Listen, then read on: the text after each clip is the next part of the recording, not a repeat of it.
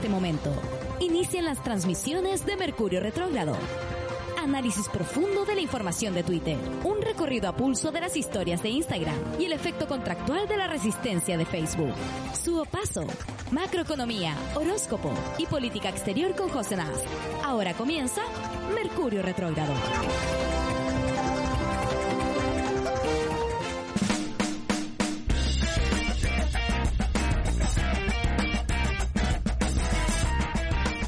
Buenos días, bienvenidos a un capítulo más de Mercurio Retrógrado. ¿Qué te pasó, Su?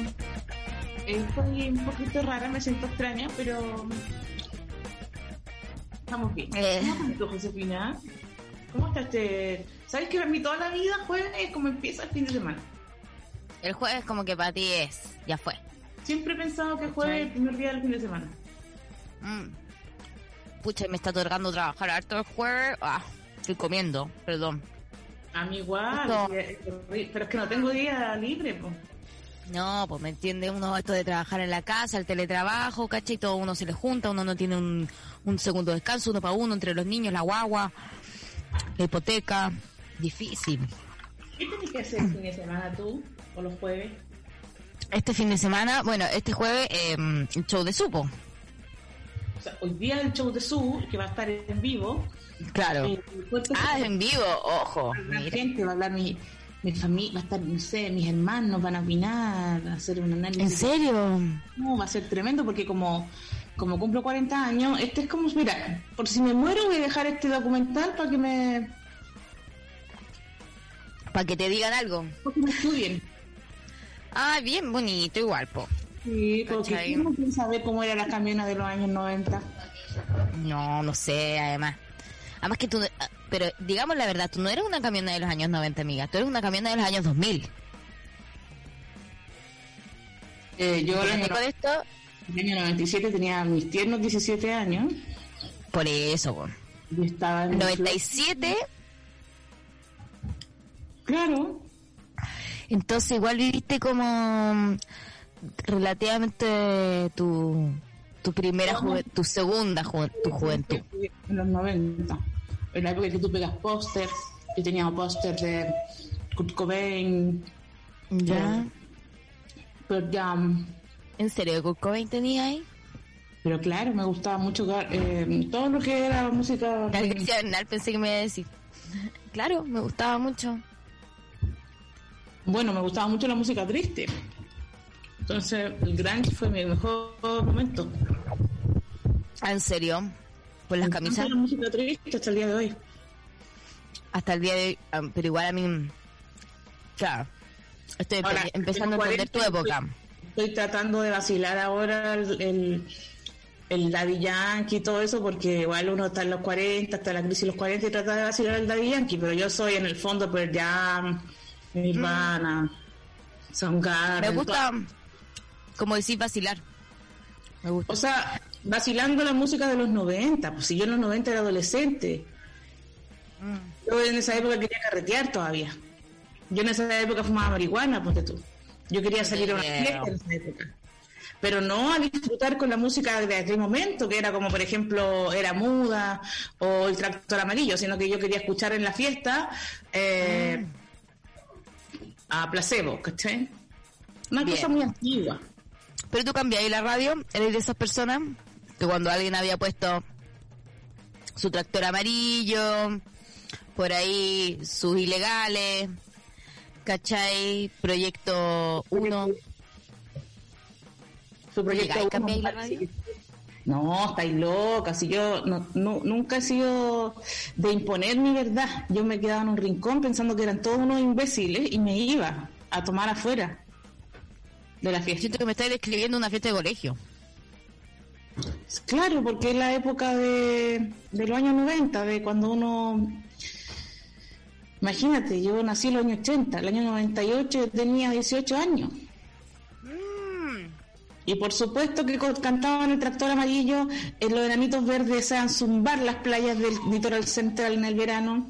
Eran buenos, los yo nenitos verdes. encontraba que todos eran una bola de estúpidos y Nos no soportaba estar con las personas, pero no le iba a ir a cambiar la radio. Yo no soy de esa, yo no soy de esa onda.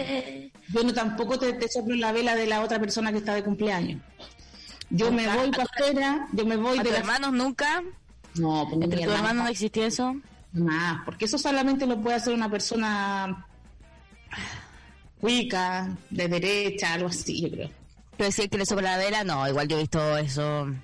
Mira, yo me obsesioné un poco con lo del videito, este de las dos niñas, y empecé a, a buscar, hay muchos de estos videos de niños soplándole la vela al otro. En lugares del mundo yo creo que es un efecto. Soplar la vela, no sé por qué producirá esto. También pasa que eh, en los años 90 los niños éramos muy abusados. Eh, nos tenían para ir a comprar el pan. Sí, teníamos menos carácter en todo caso, éramos bastante más... Decía, ¡Se calla! Sí. O el papá golpea la mesa. El papá golpea la mesa, ese gesto de golpear la mesa, y todo el mundo comiéndose los porotos crudos. Porque venían los porotos crudos. Chao. A mí en mi casa me daban los porotos el día lunes, todos los lunes porotos. Y mi abuela cocinaba como el hoyo. Entonces la, ¿Ah, los sí? porotos crudos. Ah, no, a nosotros nos preguntan, ¿qué es esto comicaya? Comicaya, Me costó mucho entender el comicaya, ¿cachai? Entonces Pero... entendí rápidamente lo que significaba y generalmente significaba pantruca. Pa- no, eh, claro, es que ahí empecé yo a tener problema porque como, ¿qué es esto comicaya? Y ahí empecé a decir, bueno, a ver, cambia, cambia la receta cada vez que me dicen que no comicaya. porotos, pero otra cosa que te los den crudo y tú muerdes ese poroto con rienda y el No. poroto te pulveriza No se remojó. mano, duro, como palo y, y, tú no quieres comer y, viene tu padre, tu abuelo, quien sea la autoridad en ese momento, el patriarca del momento y golpea la mesa con la mano y tú sabes que si no te comes todo rápido, todos esos porotos duros, te va a llegar a ti. O sea, yo creo que esa es la amenaza. Por eso el golpear la mesa, es, si no, no te comes la comida, te, golpe, te golpeará a ti, a ti. Entonces, en, esa, en ese contexto, el niño no te sopla la vela, fíjate. Porque el niño tiene miedo de que Claro. le saque mucha. Si sopla la Claro. vela que tiene, se, se Entonces, estaríamos diciendo que un niño que crece en un entorno de demasiado amor y tolerancia te sopla la vela porque no- ya perdió el miedo. No le tiene miedo a nada. No le tiene miedo, ahora sí, no pues, es verdad. nada, pero. Ese niño no le tiene miedo a nada. El niño de ahora se Eh. leyó todos los derechos del niño antes, mucho, en el primer Claro. iPad. Claro, antes uno decía me duele algo, te daban la misma aspirina para cualquier cosa. El niño de antes, para el cumpleaños, le pasaban un palo para que apaleara una piñata con los ojos vendados, ¿Sí? luego de apalear a todos los demás. Y Sí. lo que había en el cumpleaños Y era lo mareaban. No sé si te acordáis, lo mareaban primero. para que a todos menos a la piñata. Claro. Y, eh, y, y salía mucho, mucho azúcar. Era, era muy bueno en ese tiempo tomar azúcar. Entonces, la piñata te daba azúcar, eh, las bebidas eran de azúcar, las sorpresas eran de azúcar, eh, los regalos eran chocolates, todo era, el, la bebida era un chocolate con leche, todo era Sí. animal y azúcar. Entonces, todo lo que estaba mal, todo lo que está mal fue nuestra educación.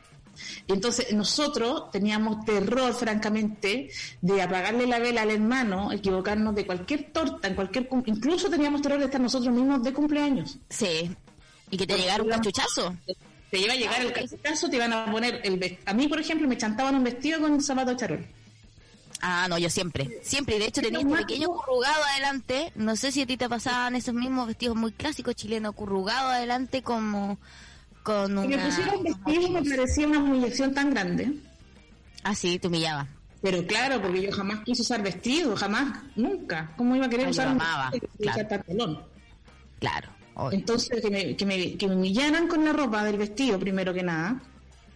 Que me pusieran ya, zapatillas de, charol, chapes, cuando yo quería ir a jugar fútbol. Entonces me parecía Chapes. todo una humillación horrible. Y en el fondo, cada cumpleaños era una tortura eh, heterosexual horrible. Sí, sí, claro, o me Pero- imagino. sufriendo el, el patriarcado, pero ya. Entonces, quería soplar la velita porque no, nomás. Y si no soplaba y la velita de tu propio cumpleaños, Qué nuevamente la mano que apegaba iba amenazante. Entonces tú vamos comiendo azúcar para resolver esto. Ay, de ahí parte todo esto. Ese es el problema. El terror Claro. que me daba. Y además, Bueno, además hay algo con el azúcar. El azúcar, imagínate, en la, cuando uno, el azúcar eh, estaba vinculado con el amor. Entonces tú te casas y lo primero que se parte, el, el- el esposo y la esposa lo que parten es un pastel, ojalá grande, de siete pisos. ¡Es Siete pisos de azúcar y, y, y- el, y el, y el bizcocho es, es- es de carbohidrato. Entonces carbohidrato forrado en azúcar, eh, porque simboliza el- además, porque lácteo, el lácteo hace pésimo.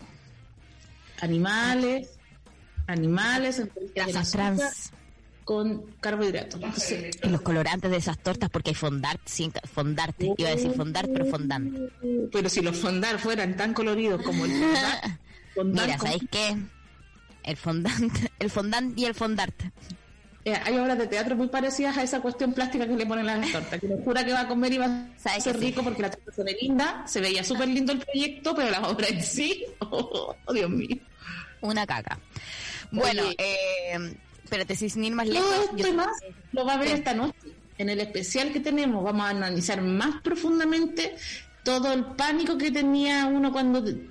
Y también, por otro lado, que ganas de comer azúcar a destajo y que sea bueno comer azúcar, como cuando uno era chico. Entonces, todo eso en este cumpleaños que se celebra hoy en la noche, vamos a hacer un análisis profundo. Están todos súper invitados. Esto va a ser por Comedy Paz. Y es una locurilla, es una locurilla que vamos a hacer. Como todo lo que hace Sobas, una locurilla. Eh, aquí Martín me estaba diciendo por privado, José, no se ve nada con tu filtro. Así que me cambié algo Ahora te veo y eres como una película de terror japonesa. Sí, me siento muy paranormal, ¿cachai? Eh, algo le está pasando a mi alma, ahora estoy volviendo. Mi Eh, alma. sí. bueno, no sé, estaba tratando de... Mi alma, ella, la que tiene alma. Ah, que acaso los extraterrestres no tienen alma. Puede que no. No, yo creo que todos tenemos alma y lo que cambia es nuestro cuerpo físico. En esa me estoy yendo. ¿Veis que Pelayo tiene alma? Los Por perritos supuesto que sí. Sí, yo creo que todos los seres vivos tienen alma. ¿Y los no vivos? Ah, me mataste. Ah, no, es que yo estuve muy viendo muchas pe- eh, películas. Sí, no, me falta, me falta Walking Dead. Ahora pienso que ta- hasta las cosas tienen alma, fíjate. Sí, yo también creo igual. Porque todo debe tener una carga energética karma, karmáquica. Karmática. Es magnífica. Oye, la- hablando, la- ¿Qué? estoy hablando como el gurú. Estoy hablando pésimo. Bueno, pero es que, eh, ¿sabéis qué? Me estoy entregando últimamente a esta dislexia, a esta dislalia que me está pasando ya de estar tanto tiempo encerrada, ¿cachai? Aunque ahora uno pueda salir, Ah. igual hay... ¿Qué? ¿Siguen encerrados allá? No, acá ya estamos como todos liberan, liberados, pero han crecido tanto los casos que yo me estoy paqueando. ¿Cachai? Sí, porque no tenía idea si te va a pegar fuerte. Claro, estoy en esa. Y como aquí yo no tengo nada de salud, ¿me entiendes? Como aquí estoy en la ilegalidad. Pero tú si vas a un consultorio te atienden. Sí, pero pero eh, pero la espe- pero la esperas demasiado y yo siento que te estás exponiendo de más, porque ya fui una vez en el verano a un consult eh, los consultorios del consultorio del hospital y claro está todo colapsado. ¿Para qué exponerse? No, si no, todo- es que, mira, si ya te dio el COVID, tenés que morir en la casa nomás. Eso es lo que hicimos acá en Chile. El que le da COVID muere en la casa. Y así bajamos la cifra también. ¿De, de gente que muere en los hospitales? En de a morir a los hospitales, sola, tú te Anda ibas a a a tu casa. y te decían, mira, están- para que no colapsemos el servicio, mejor váyase para la casa. Si usted ya está pedida, ya no hay, no hay vuelta. Y te mandaban a la casa, te morías ahí en la casa, y como te moriste en la casa, no te hicieron el examen, Oh, no quiero estar eh, pedida. que así no, no- así no crecieron tanto las cifras. Si eso es lo que hay que recomendarle al presidente tuyo. Al eh, Hay presidente. que bajarla como sea. Sí, Entonces, si te pasa va es el que- tú te quedas ahí en la casa, fin. Sí, eso, eso ya, eso ya no los han dicho. Lo que pasa es que aquí está- tienen sus propios conflictos. Entonces yo no sé si llamar a don Alberto y decirle, mira, ¿sabe que yo soy de Chile? Eh, le tengo una idea. No sé. No sé, siento que es un poco una cuota de confianza. Oiga, con esa misma cara y el compadre poniéndose todas las mascarillas. Oiga, don Alberto, mire, soy de Chile. Tengo una idea. ¿Te puedo contar una Sí. evidencia? Ya, cuéntamela. Ayer fui a ver un show de stand-up. ¿Hacia el- a nivel físico? Físico, porque un grupo que yo hice el taller se juntaron y hicieron un show de stand-up presencial en un bar, en una terraza. ¿Ya? Y todo el mundo sin mascarilla. No, ¿por qué? Ah, porque estaban tomando algo, po. Tipo, todos comiendo y tomando y jajaja, jajaja. Y yo encuentro que el stand-up debe ser alto riesgo porque tú entre más fuerte te ríes, más. Sí. Como la pena Es se que debería decir ahora, para prevenir, mucho menos reír. O sea, reírse es de alto, alto contagio porque tú te ríes sin mascarilla y, y la, y la saliva, ¡fa! ¿Cuánto puede llegar a correr una saliva? En una risa fuerte, una risa como de un show de Paloma Sala, una risa así con ganas, una risa que te, que te sentís que te estás ahogando de risa, esa, esa baba COVID voló, pero kilómetros, Mira, em, alto riesgo y, y estaba bastante gente y, ¿qué te digo? Yo creo que con un COVID que había ahí todos estamos muertos. sí, pues sin duda. No sé si muertos, su, pero están todos contagiados. Sin ir más lejos, yo encuentro que lo que estáis diciendo es cierto, porque además la risa es contagiosa. Eh, Toda la vida lo sí, toda la vida era así. Así que bueno, nada, nos quedamos con esa reflexión acerca de, eh, de cómo matar eh, los shows en vivo de risa. Gracias, Hugo Paso. Y yo en verdad eh, creo que tenemos hoy día unos titulares que vale la pena que los leamos, Hugo Paso. Ya vamos hacer la pe, ya va, ya sé que te gusta trabajar, ya, vamos, vamos, Sí, a, mí- a mí me gusta trabajar. Ya, ya, ya. A los titulares. A un año del estallido, las reuniones secretas de Piñera y sus ministros con altos ejecutivos y rostros de televisión. Mira, ¿cómo, cómo nos quedó aquí la cosita? Nosotros que decíamos que estaba todo siendo manipulado, nos decían que no, y cierto. El estallido social tuvo un impacto profundo en la televisión. Mientras la ciudadanía expulsaba a los equipos de prensa de las protestas, los ejecutivos de los canales y sus editores se reunían a puertas cerradas con Andrés Chadwick, Carla Rubilar e incluso con Sebastián Piñera. Los periodistas fueron retirados de las calles, no se podía decir Plaza Dignidad, tampoco se podía mencionar ni mostrar el matapacos, entre otras restricciones. Los trabajadores exigieron explicaciones por la intervención editorial, pero se les dijo que eran reuniones para coordinación de seguridad. Un año después, estos son los detalles inéditos de lo vivido detrás de las cámaras. ¿Cómo te queda el ojo? Mira, no me extraña nada porque se nota que están coludidos con el gobierno, ¿no? Los canales de televisión de- de- de- definitivamente son una bosta y son de las cosas que vamos a tener que controlar y cambiar cuando cuando cambie Chile. Yo creo que, mira, que ellos que ellos pueden seguir existiendo, pero van a tener que existir quizá otro tipo de canales de televisión. Eh, ahora además me parece que con la televisión digital, capaz que exista la posibilidad de que exista multiplicidad de canales para que la gente no tenga la obligación de estar viendo, qué sé yo, el mega, ponte tú. Mira, yo ¿Te te acordáis cuando la del 11, la del CNN dijo el perrito mata carabineros? Sí. Porque no podía decir la palabra, pero mira, te voy a decir. Que no podía decir matapaco, pues si se lo dice La Chadwick. televisión digital en Chile prácticamente es, es, un, es, es como la llegada de la democracia. La alegría ya viene y que nunca llegó. Lo mismo pasa con la televisión digital en Chile y esta promesa que nos hicieron a todos los estudiantes. En el monopolio, pero todo eso va a caer. Sí, esperemos, pero eh, eso es parte de las empresas privadas y hay que entender de que aunque Chile vaya a tener una nueva constitución, está amarrada igual a un sistema con el que mm, Quiero nombres de esos periodistas que fueron no se puede. Bueno, mira, aquí tenemos eh, un poco más. Esta nota la saqué de la voz de los que sobran. Eh, de, mm, la voz de los que sobran, sí, es su propio blog. El propio blog de, la, de las cosas de los que sobran. Bueno, los profesionales de la información están molestos porque han sido duramente expulsados de las manifestaciones. En la sala de reacción de Mega Noticias, un grupo de periodistas increpa a Cristóbal Valenzuela y Hugo Marcone, director y subdirector del informativo, por la reunión a puertas cerradas entre los altos mandos ejecutivos. Eran los altos mandos los que se reunieron.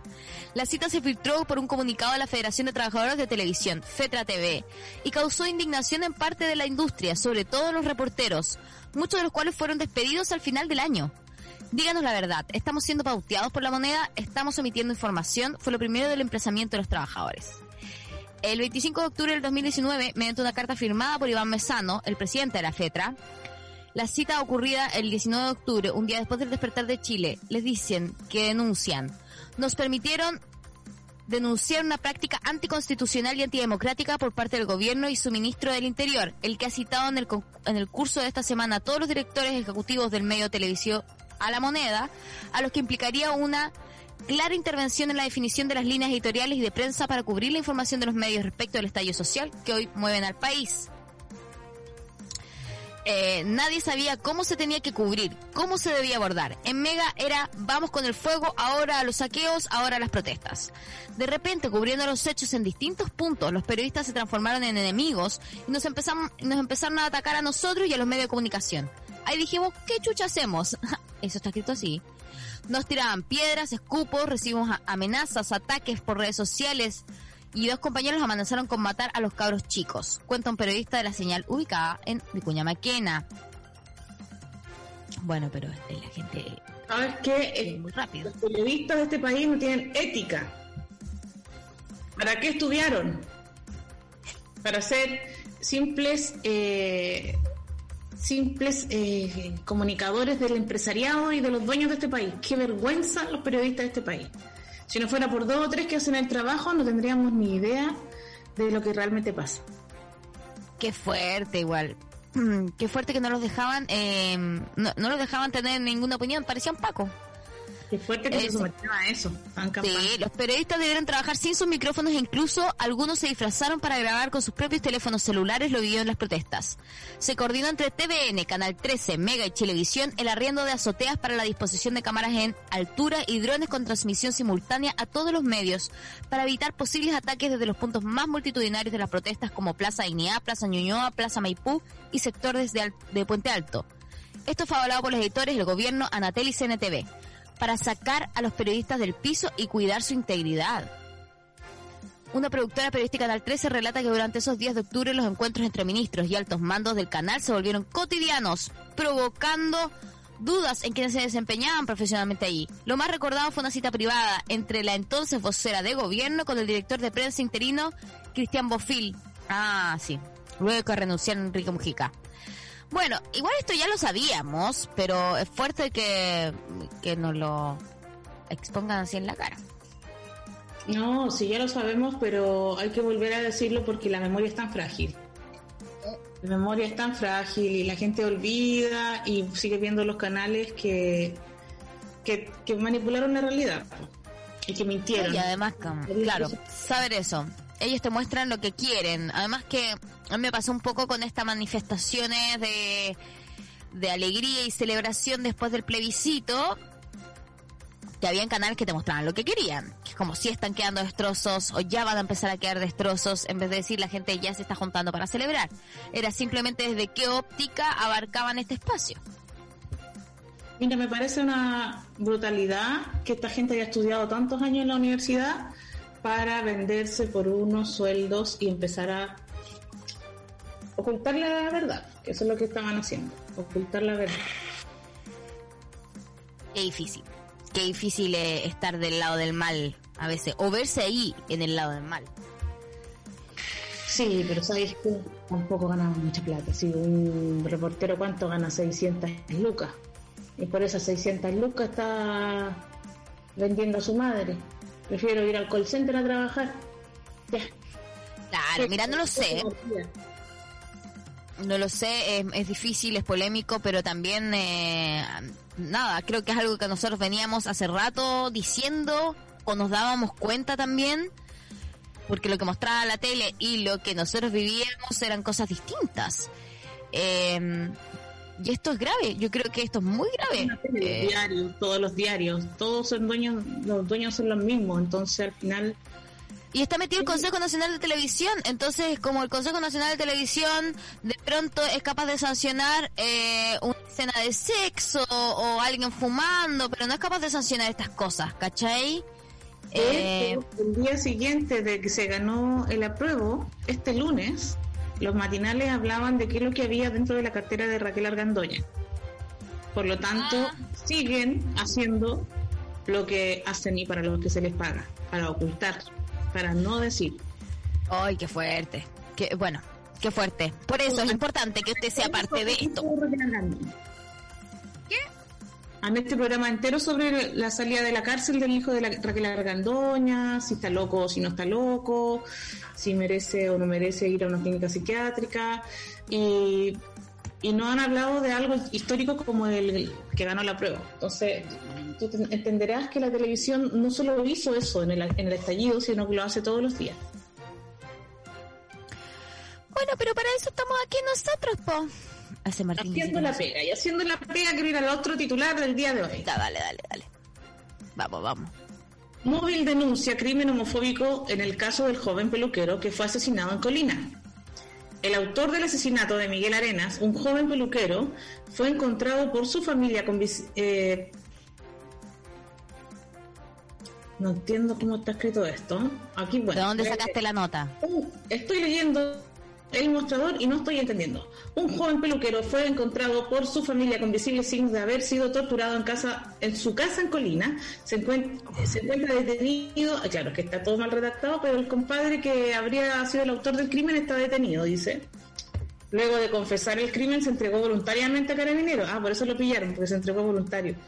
En ah. tanto, el móvil denunció que se trataría de un caso de homofobia, sin embargo, el motivo del asesinato aún no ha sido aclarado un hombre de 25 años sería el autor de este asesinato del joven peluquero, que tenía 36, que fue, em, como dijimos, encontrado en su, propia casa.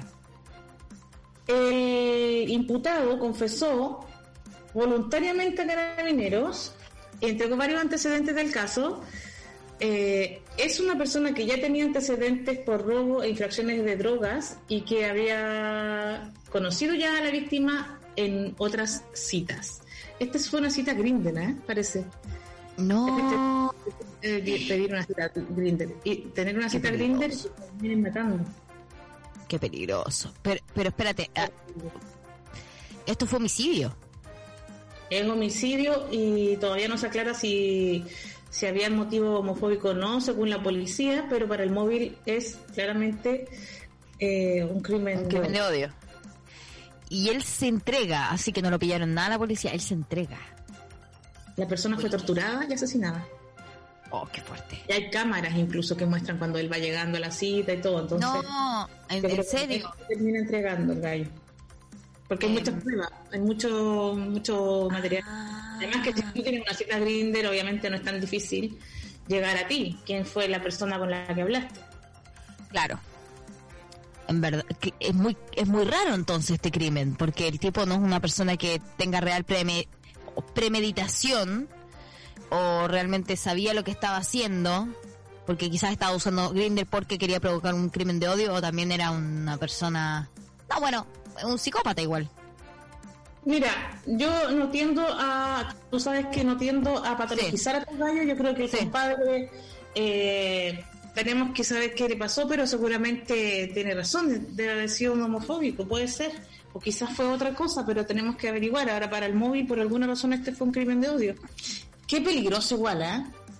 Ay, lo de, la, lo de las citas, sí, no, sobre todo esto de que no sabes con quién te vas a juntar, no tuviste tanta más relación que haber chateado con alguien, pero bueno, no, a mí todo me da miedo ahora. Qué peligro. O sea, es que a mí lo que me da miedo, más allá de que la persona me mate, solo tener que conversar con la persona ya me aterra. Tener que preguntarle a qué se dedica, qué estudió, cuál es su historia, tener que escuchar todas sus cosas, sus anécdotas. ¿Pero me estáis hablando como al principio de una cita o el hecho de decirte como, bueno, esta persona ah, me va a matar y tengo que hablar con él? Una cita de Grinder. ¿Cómo? ¿Cómo son las citas? ¿Cómo son las citas de Grinder ahora? ¿No se conversa? ¿De Grinder o de Tinder? Eh, no sé, ¿sabes qué? Tú Igual uno como se... guapa, directo, no hablan nada, no pierden tiempo, que nada. Puede que haya cosas así, puede que puede que también sean cosas así. Aquí hay un sitio que se llama La Tetera, que queda en un... por Twitter se lo usan, y que es en un parque, y tú te inscribís para ir a La Tetera y tampoco conversáis tanto. Ah, sí. Pero tú sabes que el Tinder de lesbiana es diferente, si me hablaba de eso en varios stand Sí, pues que yo creo que también tiene que ver ah. con cómo uno se relaciona, el género también tiene que ver en cómo se relaciona frente a este, a, a una aplicación para conseguir sexo o pareja. Yo creo que Grinder en ese caso, mm, yo creo que habla más de sexualidad, de sexualidad, no sé si de pareja. Ah, Tinder, no sé. No sé, mira, yo creo que en todas hay que cuidarse, chiquilles, en todas, en todas hay que tener un poquito más de resguardo. Todas me aterran, me aterra el, el solo hecho de tener que conversar con otra persona ya me aterra, me aterra el hecho de tener que conocerla, de preguntarle su vida, me aterra tener que divertirme con otra persona, me aterra que me pongan un dedo encima, ya me aterra que se ponga la luz a plas, mira que con todos los virus que hay llegar y toquetearse, no hay llegar y toquetearse. No, no es llegar y toquetearse, no es llegar y toquetearse. Pero yo siento que las mujeres tenemos un miedo ancestral indudablemente por, por, eh, por cómo se ha desarrollado nuestra historia, el patriarcado y el odio hacia la mujer, porque sí. Entonces igual nos cuidamos, yo creo que si hay una cita Tinder, igual le decimos a alguna amiga que vamos a salir, pero los chiquillos a veces no lo hacen y, y en eso como que todos deberían cuidarse, todos, incluso si vas a tener un sexo casual, avísale a alguien con quien estás, con quien saliste. No hay que, no hay que confiarse eh, nunca, nunca. Estamos de, cuando tú decías, bueno, además que uno tiene una cita con alguien que no conoce, pero también a veces uno se casa con alguien que no conoce y que empieza a conocer ahí y termina el mismo esposo siendo tu asesino, entonces... Sí, po. Es difícil la vida, fíjate. Es difícil sobrevivir a todo esto. Tan difícil. las relaciones humanas. O sea, mira, sin ir más lejos, ayer me vi la temporada 6 de las Kim, de los Kardashians. Donde ella Toda la semana me has comentado, pero te cuéntame. Toda la semana. ¿De qué va? Cuento porque, ¿De qué va esta semana? Van que ella decide casarse. ¿Cachai? Kim decide que se quiere casar porque Filo tiene 30 años y se quiere casar y le embolina la perdida a un tipo con el que está saliendo que se llama Chris Humber, una cosa así. Eh, y ya dice, ya me va a casar, pico, me va a casar. Y en tres meses. Él le pide matrimonio, pero de pronto él se da cuenta que está metido en un show de televisión. Y ah, antes no es que antes se veía muy poco, jugaba baloncesto, entonces era como, ay, qué entretenido es lo que me estoy metiendo. Pero después, cuando empieza a vivir con ella y a crear el matrimonio, él empieza a darse cuenta que esto va a ser toda su vida así que toda su vida va a tener tres, cuatro cámaras frente a él, que él nunca va a tomar ninguna opción sobre lo que suceda. Y todo esto se empieza a ver en cámara, es bien impactante. El matrimonio dura finalmente 72 días. Ellos llegan a casarse y todos sabemos que se van a divorciar inmediatamente, porque no se conocen. Y todo esto pasa en la tele y todo, y yo acuerdo que en esa época, hace casi ocho años atrás, yo vi ese matrimonio en vivo con una amiga, nos juntamos a ver el matrimonio de la Kim, solamente porque no entendíamos cómo se iba a casar. Después de habernos mostrado que se llevaba como loyo con su marido, que no tenían nada en común. Y así era el de la gente. ¿No te pasa lo mismo cuando va a un matrimonio de verdad? Sí. Y piensas, pero si obviamente esta gente se va a separar. Es como, obvio, sí. obvio que se llevan mal. Es como que lo único que falta en los matrimonios reales son las cámaras de hecho, hay muchas cámaras, pero no son con tanto. En el fondo faltan televidentes. no, en el fondo.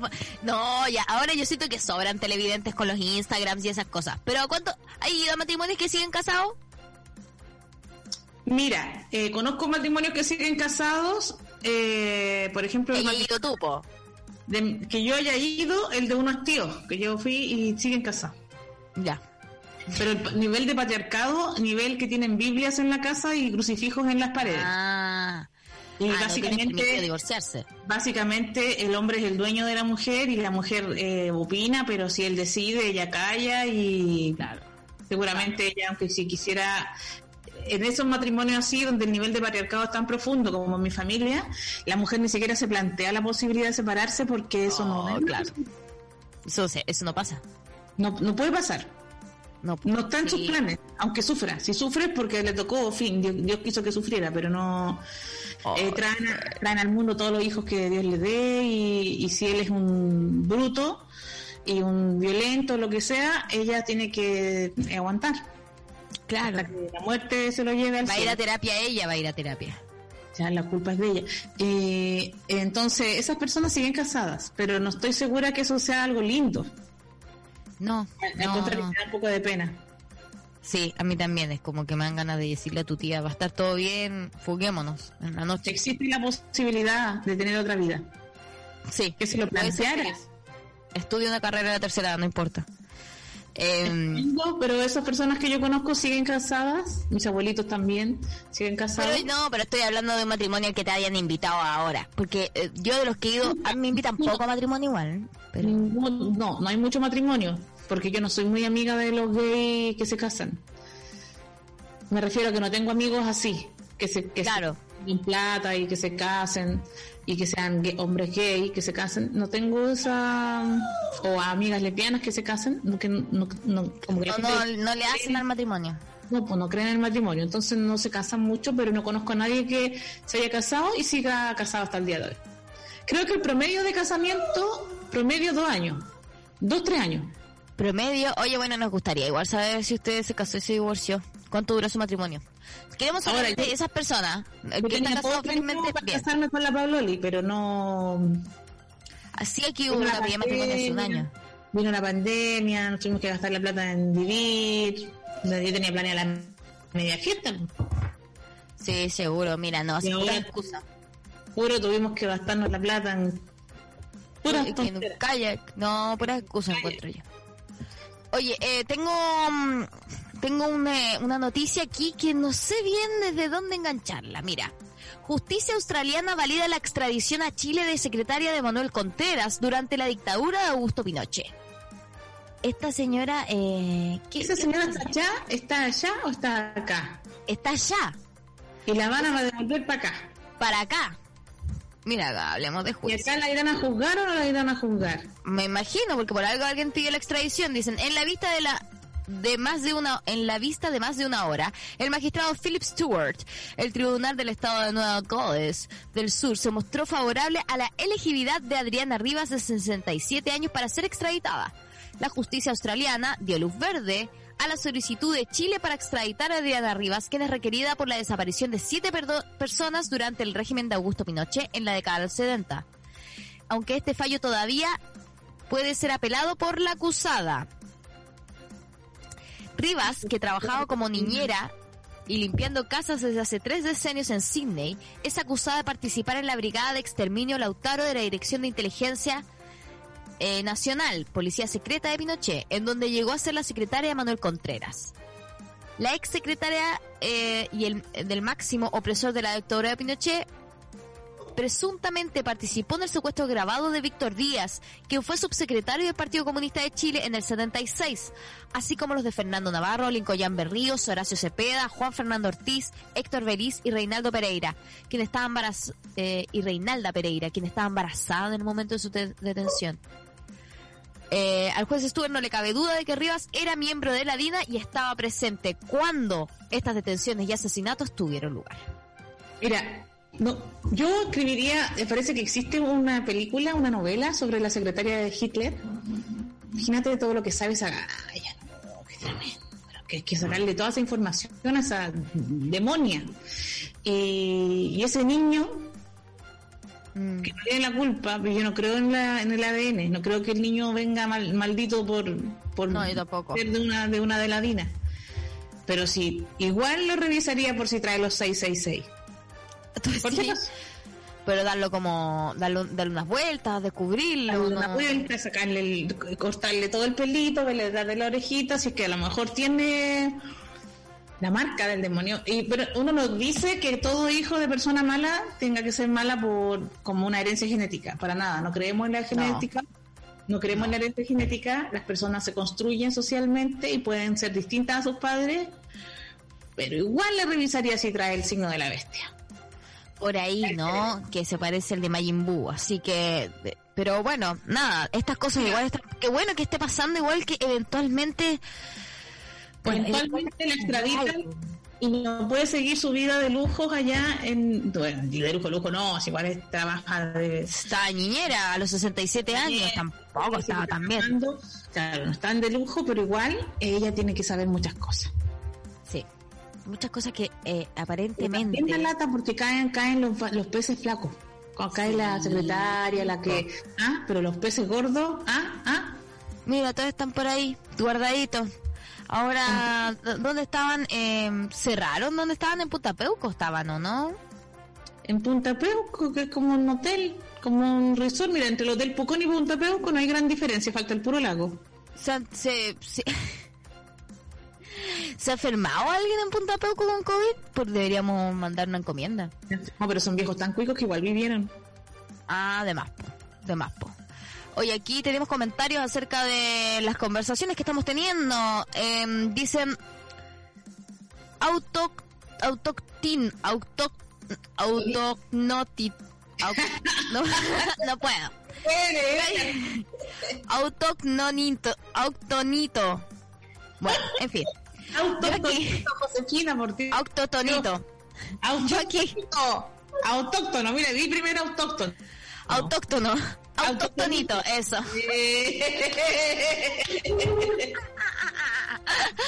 Yo aquí diciéndole a mi pareja, mira, la subo en vivo, habla de cosas bien profundas, temas nacionales, sociales, entro y camidrago. Y ah, entro y... Y esto, pues ya estamos hablando Y de... esto, y esto. Oye, Dragon, la alien más sabia del universo heavy, dicen. La Polinap, ya, pues, cásense, completada bailable. Existe un Tinder vegano, dicen aquí. ¡Guau! Ya, est- esta conversación está saliendo de control hacia cualquier lado. Se llama Begly. Para que lo busquen el Tinder vegano. ¿sabes qué? Eh, Me encantaría, y ayer escuché también un chiste muy bueno, pero no lo voy a reproducir porque es un chiste muy de una acá. ¿Te crees que te lo cuente? Sí, No, chao. me van a matar. Es que es eh, de una comediante que emergente. Pero di el nombre. no El chiste de ella, pues sí, el chiste de ella, como. Pero vayan a verla a su show. Ah, es, ya. eh, muy, muy, muy buena. ¿Cómo se llama? Eh, ¿Cómo se llama en Tinder? No. Todas las cabras de País Parodia. Todas las cabras de País Parodia que vimos ¿En anoche. Tinder? Un Tinder de Tupperware. Ah. ah, la grillo, lo máximo. La grillo decía el chiste que no, no puedo contar, ya voy a contar, no, no puedo contar, ya lo voy a contar, no, no voy a contar, ya lo voy a contar. Ya, Lo voy a contar. una cosa basada. Vayan- pero para que la vayan a ver a ella, porque muy buena. Eh, decía que un Tinder donde cada persona encuentra la tapa del, del tupper que le falta. Ay, hay romanticismo, hay imágenes, sí, vayan a verla. Nuevas, nuevas comediantes. Nada, Eh, como- nuevas comediantes. Oye, apa- ah, nuevas cosas que aparecen. Y ya que hoy día hemos hablado acerca de crímenes de odio, eh, hay otra cosa que también creo que es muy preocupante, lo que sucedió con Daniela Vega, que anuncia querella contra el videojuego transfóbico que incita a matarme, dice. Yo esto no lo sabía, no sé si leíste la noticia por ahí, Su. Me comentó Paula que había un juego donde el juego se trata de matarla a Dani Vega, ¿no? Fue un video que publicaron en Instagram que se llama Cristianismo Revolucionario. Ojo. Mira, muy de cristiano. Así se llama. Sí. Se llama Instagram. eh, y claro, tú, el- en el juego tú eres como una especie de cura que tiene que matar a Daniela Vega. Y también aparecen eh, la llegada latinoamericana y las tesis. Eh, y la Daniela Vega se creyó y mucha gente denunció el Instagram, el cual todavía sigue en pie. E Instagram dijo que no había razones para bajar el, la cuenta, que no le Instagram. parecía que cumplía la, la- no infringía las reglas de la comunidad, decía. Oye, Instagram que tiene, tiene, tiene su medida de seguridad en el ojete. Sí, siempre Si les la ha tuvieran en el ojete- Y si la tuvieran en el ojete se preocuparía más. De repente uno pone cualquier cosa como estos nazis que me persiguen y te bloquean a ti. No sé por qué son tan fachos machistas los gamers. Yo creo que crear una comunidad. Solo son de Facebook. Oye, qué, qué horror, eh, todo el apoyo, me parece terrible que haya personas que crean algo como eso, o que crean que esto puede ser gracioso, divertido, algo para divertirse, el hacer un, un videojuego, pero me parece que igual eh, nos aparece, ¿cierto?, Este- esta forma de discriminación brutal hacia Daniela Vega y hacia las personas trans. Eh, y aparece una comunidad, ¿no? Que debe ser la que utiliza estos juegos y que se ríe de estos chistes y que hace esto. Pero igual, analicemos mejor. Los otros juegos, los juegos antiguos, los juegos que uno jugaba, Ya. eh, los otros juegos de matar gente. Igual uno mataba a chinos, uno Hay mataba... juego y juego. Hay juegos y juegos, pero había muchos de Sí, matar... pero- Sí, no? a mí, a mí me pasa exactamente lo mismo. O sea, en, en el fondo, sin ir más lejos, aquí eh, le pusieron nombre y apellido y eso es lo terrible. es horrible. Pero también Pero en, lo- cuando sí, matan, ¿o no?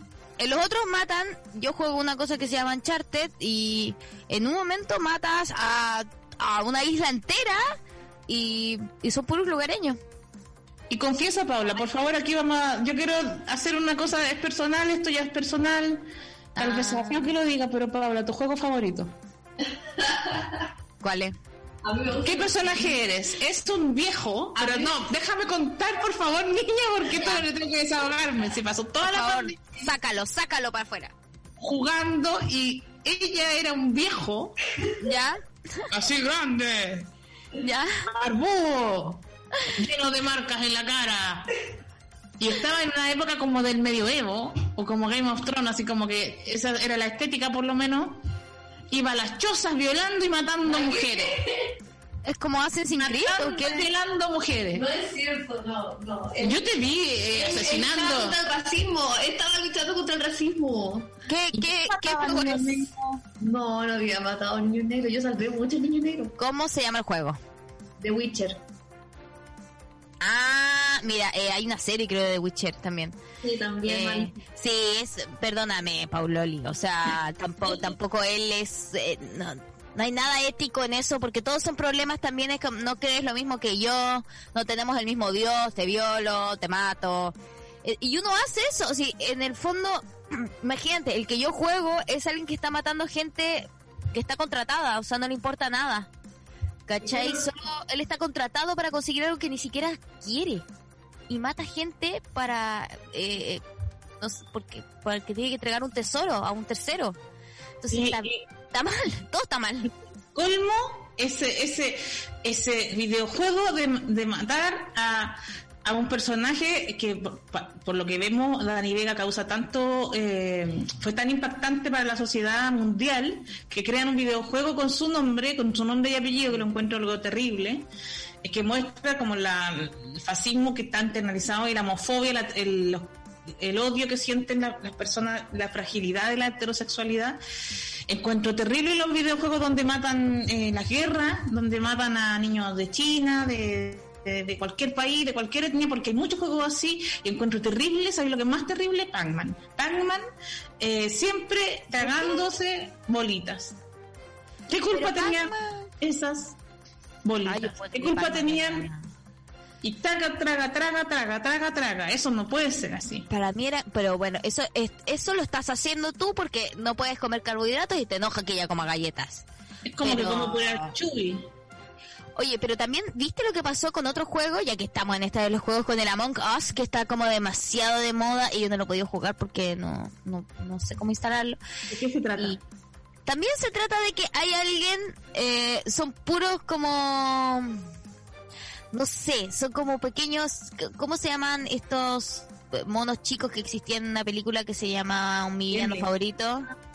Minions. Son como Minions, pero no. Y todos se juntan en un lugar y hay alguien que es el asesino. ¿Cachai? Entre, hay alguien que, que es como el, que los, el que los va a traicionar a todos.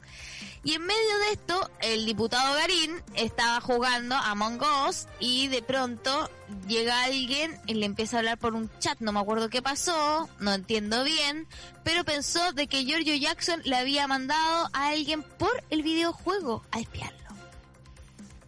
¿Puedes creerlo? ¿No será que Karim está enamorado de Giorgio y siempre piensa que todos son Giorgio? No sé, pero mira, aquí el motivo es una transmisión del video popular Among Us en Twitch. Twitch es una plataforma de video tipo YouTube donde los, videoju- los videojugadores hacen transmisiones de sus partidas. Según acusó el diputado Garín, Calixto en su canal lo habría insultado y él a su familia. El parlamentario en tweet hizo un llamado a denunciar el canal, pero también en Twitter se revelaron los mensajes que el parlamentario le habría enviado al videojugador, incluso con insultos. Por esos mensajes el diputado Garín señaló que acudiría a la PDI a hacer la denuncia. ¿Qué tiene que ver Giorgio Jackson en la cadena de respuestas al polémico tweet? Bueno, el Mira. usuario señaló... Él peleaba con un X que estaba jugando, que no sé por qué ese caballero se dedica a jugar en vez de hacer su trabajo. Porque, Así bueno, vemos cómo no eh, salen nunca las leyes porque él está jugando videojuegos y alguien lo, lo agrede y él piensa en su cabecita loca, en su cabecita psicópata que cree que Giorgio le está escribiendo cuestiones. y le empieza a insultar al compadre, y él era un compadre, era un jugador. Po- Podría haber sido la misma Paula, fíjate. Podría haber sido la misma Paula. Videojuegos. Y él dice, debe ser Giorgio, mi, mi peor enemigo. Lo peor es que le dice, ¿quién te mandó? ¿Fue Giorgio? Y es como, pero... ¿por ¿A raíz de qué? Claro, ¿a raíz de qué? Y además que en un juego como Among Us, como realmente qué información te pueden sacar ahí. Es que Lo encuentro, encuentro terrible que este gallo se pase el rollo de que Giorgio está detrás de este de, de videojugador y lo agarra a chucha, porque yo le di todo el cagüín para abajo. Era un lo- lo- le dio sus elevás, como dice por ahí el chiste de, de la cabaña 25, le, lo- le dio sus elevás y lo elevó a Garabato. El. Yo digo, ¿Ah, sí? se le paga a este señor para que gaste su tiempo en esto, en darle elevadas a la gente y en andar jugando videojuegos y más encima agarrando. Y eso de pensar que todos son Giorgio. Es heavy, pero igual, mira, yo estoy leyendo un tweet es que no, eh, no entiendo, estoy un poco pasmada. Giorgio, ¿hasta cuándo? Dice el diputado Renato Garín, hashtag yo apruebo. Eh, hoy han llamado varias veces a mi mamá, a mí y el número de mi papá falleció para gritar contra mí. La voz sumamente parecida a la que se grabó jugando a decir conche tu madre, maraco conche tu madre. Guau. Y también me hace preguntar, ¿y quién está detrás de todo esto? A mí me tinca más Moreira esa actitud de, de llamar y cortar. Esa cosa de llamar y cortar es muy ochentera además. ¿Pero tú crees que Moreira sabe entrar a la Among Us? No, no, ni yo sé, ni yo, Yo sé. tampoco. Pero igual, Me oye, este gallo se pasó cualquier rollo. Cualquier rollo. ¿Qué va a hacer Giorgio? Está fuerte. ¿Por qué no Está- cualquier otro? ¿Por qué no Flor Motuda?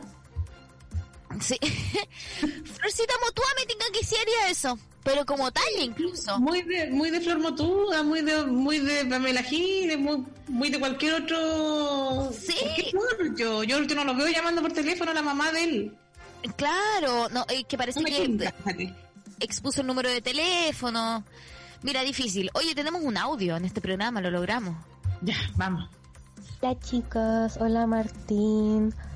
Em, estaba escuchando que estaban hablando del videojuego contra la Daniela Vega y esa misma persona tenía otro videojuego en el cual salían las mujeres, las yeguadas, las que tenían la cola. Bueno, eran mujeres a las que les disparaba mientras en el fondo sonaba un violador en tu camino. Y ¿saben qué? Me parece súper horrible. Me parece horrible que tengamos que soportar esta clase de abusos y que gente se lo tome para un meme o haya gente que es como no le pongan color. Bueno, literal están creando juegos con apología a matarnos y matar a otras comunidades de disidencia y, y están ahí agarrándolo para el chiste. Y ahora el, el Instagram culiao se puso privado. Así que ojalá agarren el saco wea al enfermo mental que está detrás de todo eso. ¿Por qué los que son gamers, los que son hackers, los que saben hacer eh, estas cuestiones por internet son tan eh, fascistas y puras estas cosas? ¿Y por qué no, en vez de bloquear a comediantes, bloquear gente, por qué no van y bloquean a gente que hace incitando al odio? Con todo su material y su producción. Ellos están incitando al odio.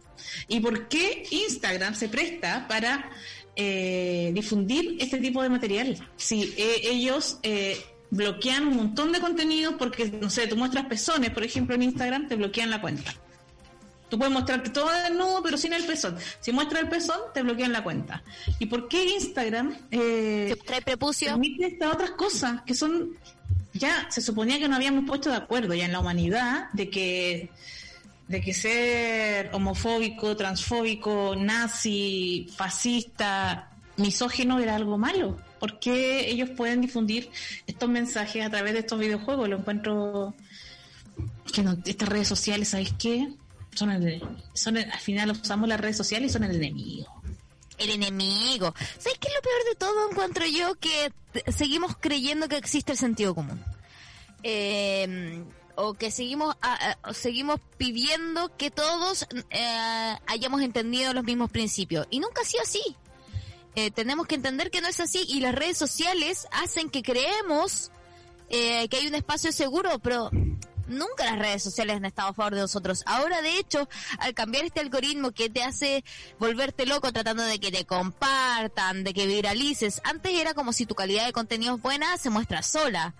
¿Cachai? Pero ahora no, es ahora pues, según cuántas veces te están compartiendo, eh, qué cosas hablas, si eres politizado te muestran menos, si tienes algunas cosas que no les gusta a la gente, pero como probablemente, no sé, eh, no sé qué les puede no gustar a la gente, los pezones, po. Eh, ¿Cachai? Si te gusta... Oh, todo el mundo súper en contra de los pezones. Los pezones, qué heavy, y en verdad... No soy de la raja, la raja está súper popular, está, está, con- está súper influencer, pero los pezones, uh, Sí, pero también un poco pene, ¿eh? porque mira, si ya vámonos como a Pene lo ciertas cosas. Pene lo peor, testículo Pene no se ve, por eso. Vagina tampoco, pero raja sí es cierto que harto. uh, pero es que las rajas aparecen en todo lo que se llama Tinder, Grindr, Brenda, Instagram, Twitter, Facebook, por todas partes. Pubis. Pubis Tú también estás siento que- buscando, qué sé yo, tú necesitas comprarte una mesa y vas buscando una mesa y entre las pechugas y los Puta. potos tienes que encontrar tu mesa. Pero, pero también, ¿sabes qué? Creo que Instagram tiene harto oblicuo y pubis. Y prepubis, ¿cachai? No sé si Uy, monte de cómo te Venus. los. Oye, ¿cómo le gustan los six pack? A mí me da lata igual eso, porque toda esa ¿Sabes qué? ¿Por qué me puse este filtro? Porque otra cosa que les gusta, no sé cómo se llama esto que tengo aquí del cuello, la clavícula, con el cuello aquí. eh, Esto que la única forma que Esto que te- tengo aquí entre el cuello y el hombro, eso también mucho, está muy popular. Tú buscas una sierra eléctrica y te aparece una raja, una clavícula y luego la sierra eléctrica. Sí, mira las cosas, yo como que uno no tiene, ni- o sea, raja ya así uno, pero está media plana, yo siento que con la cuarentena se aplanó la raja. No sé. Ya no, ya no queda. Y lo peor, lo doloroso para mí que es tratar de sentarme en un asiento sin cojín. No, si estos son No, yo de los que de los que pocas veces se habla. Sí, yo estoy con, yo estoy a punto de comprarme estos cojines para las hemorroides, que son como una dona. Mira, me gusta porque te preparas para la vejez. Me gusta esa. Eh, amiga, sí, yo ya, hay cosas que empecé, ya tomo colágeno hidrolizado y esas cosas, yo ya, ya no estoy para tonteras ya. Y sabéis que otra de las cosas para indignarnos en estos 30 segundos que nos quedan, eh, el director del Servicio de Impuesto Interno asegura que no hay ninguna situación de privilegio en perdonazo a Penta y condena la filtración de datos. Hay un perdonazo a Penta, ¿cuándo salió ¿Qué eso? con Penta? No, yo no caché. Hubo un tremendo perdonazo a Penta y Fernando Barraza, director del Servicio de Impuesto Interno, citado a la Comisión de Hacienda de la Cámara, explicó que ese perdonazo al Grupo Penta no tiene ninguna... eh, está súper dentro de las reglas. Claro, no. Ah, pero no hay un perdonazo como del CAE, no. Fueron 1.400 millones de pesos que se eh, descontaron de los impuestos porque ellos habrían gastado, habrían gastado esa plata en pagarle a sus abogados. Oye, qué buen negocio ser abogado. Oye, podríamos estudiar Derecho. No tengo plata. Mira, 1.400 millones de pesos en las rentas de los abogados. Y así ellos hicieron sus cuestiones tránfugas y evadieron y descon- descontaron ese plata. Tú sabes que todos los involucrados en el caso Penta son de la UDI. Eh, Todos. Y Penta, Excepto- además, que- Excepto Velasco, que es Evópolis. Espérate, pero Penta eh, estaba solo o Penta estaba con Sokimich? Mira, el caso es bien complejo. Yo no entiendo todos los entuertos. Sí, lo que logré estudiar un poco en la mañana era que en el fondo ellos manipularon la- las boletas para fingir que tenían más gastos que de, de los que en realidad tenían y recibir más devoluciones de impuestos, pero devoluciones de impuestos por servicios que nunca se prestaron.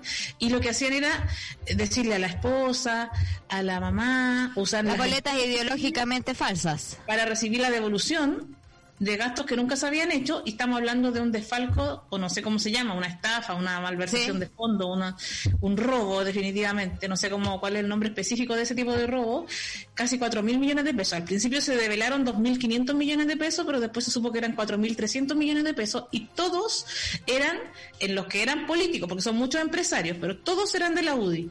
Esto era financi esto financió también campañas, ¿o no? Con eso financiaban las campañas. Te tengo a Velasco de Bópoli y el resto era eh, Moreira, qué sé yo, Chadwick, todo lo, el, el, el que estaba acusado y se rumo- el que se rumoraba que habría estado en redes de pedofilia, ¿cómo se llama? Que ya no está en política porque se supo este tema. Eh, Julio el que se habría dicho que él habría estado, tal vez hubiese, si es que se hubiese Si es que la si es que quizás la situación de que pudieran ser de pedofilia. No se puede decir que él era un... No, pedófilo. no, se puede decir que era pedófilo. Que era pedófilo no se Eh, puede. menos por radio, jamás. No, Eh, no, que era pedófilo no se puede porque No se puede decir que era pedófilo el juego, no, Sí. no, pero que no, se salió, pues. salió, salió, pero no, no pero decían que era pedófilo, pero no se puede decir. nunca vamos a decir. No, no. Y todos de la UDI. Es que Penta en el fondo es como el segundo apellido de, de la UDI. Entonces estos gallos Claro, pero creado para eso, ¿no? Y a ti, y a ti, persona que escucha Mercurio Retrogrado, que se te ocurrió decir que ganabas 500 luquitas para que te llegara el bono clase media. Mira, Van a perseguir hasta que no puedan más para que devuelvas esa plática. no, no voy a hacer. Pero estos No, cuicos no voy a volver. robando 4 mil millones de pesos solo para campañas. Y lo del perdonazo es que, roban sí, es que-. Además, esto se supo porque se supo porque alguien habló. Imagínate cuántas veces la gente no habla. ¿Y quién no se habló? sabe- No sé, llegó, ¿cachai? Que es como una teleserie, pues llegó una carta. Oye, pero esto yo me estoy La carta decía todo, están robando, están robando, No, están robando. no, pero es que yo me voy a meter a Twitter. Eh. pues no A alguien no le llegó el pago de su boleta y a lo mejor ahí, no sé, pero se picó y habló y están robando. Sí, pues ya hace rato que están robando. Se le escapó la olla. Mira, nos roban los pacos, nos roban los políticos. ¿Cómo nosotros no vamos a poder hacer algún robo? ¿Qué pasa con Mercurio Retrógrado? ¿Cómo no vamos a poner de acuerdo para esta banda delictual? Mira, hagamos una estafa piramidal. Todos los, los holistiques eh, vendamos que los quesitos ya se inventaron. ¿Qué podría ser? No, no, pero ¿cómo vamos a hacer una estafa piramidal? Porque, que, No sé, pero si Carol Dance pudo, ¿por qué nosotros no? porque creo que es mucha pega. Es más fácil decir como vamos a robar algún lugar, algún lado. Mire, yo me equivoco en todo. Yo me equivoco. Yo seguramente soy de esa gente que marcó rechazo y, y convención constitucional. Yo soy de esa típica persona que marcó mal.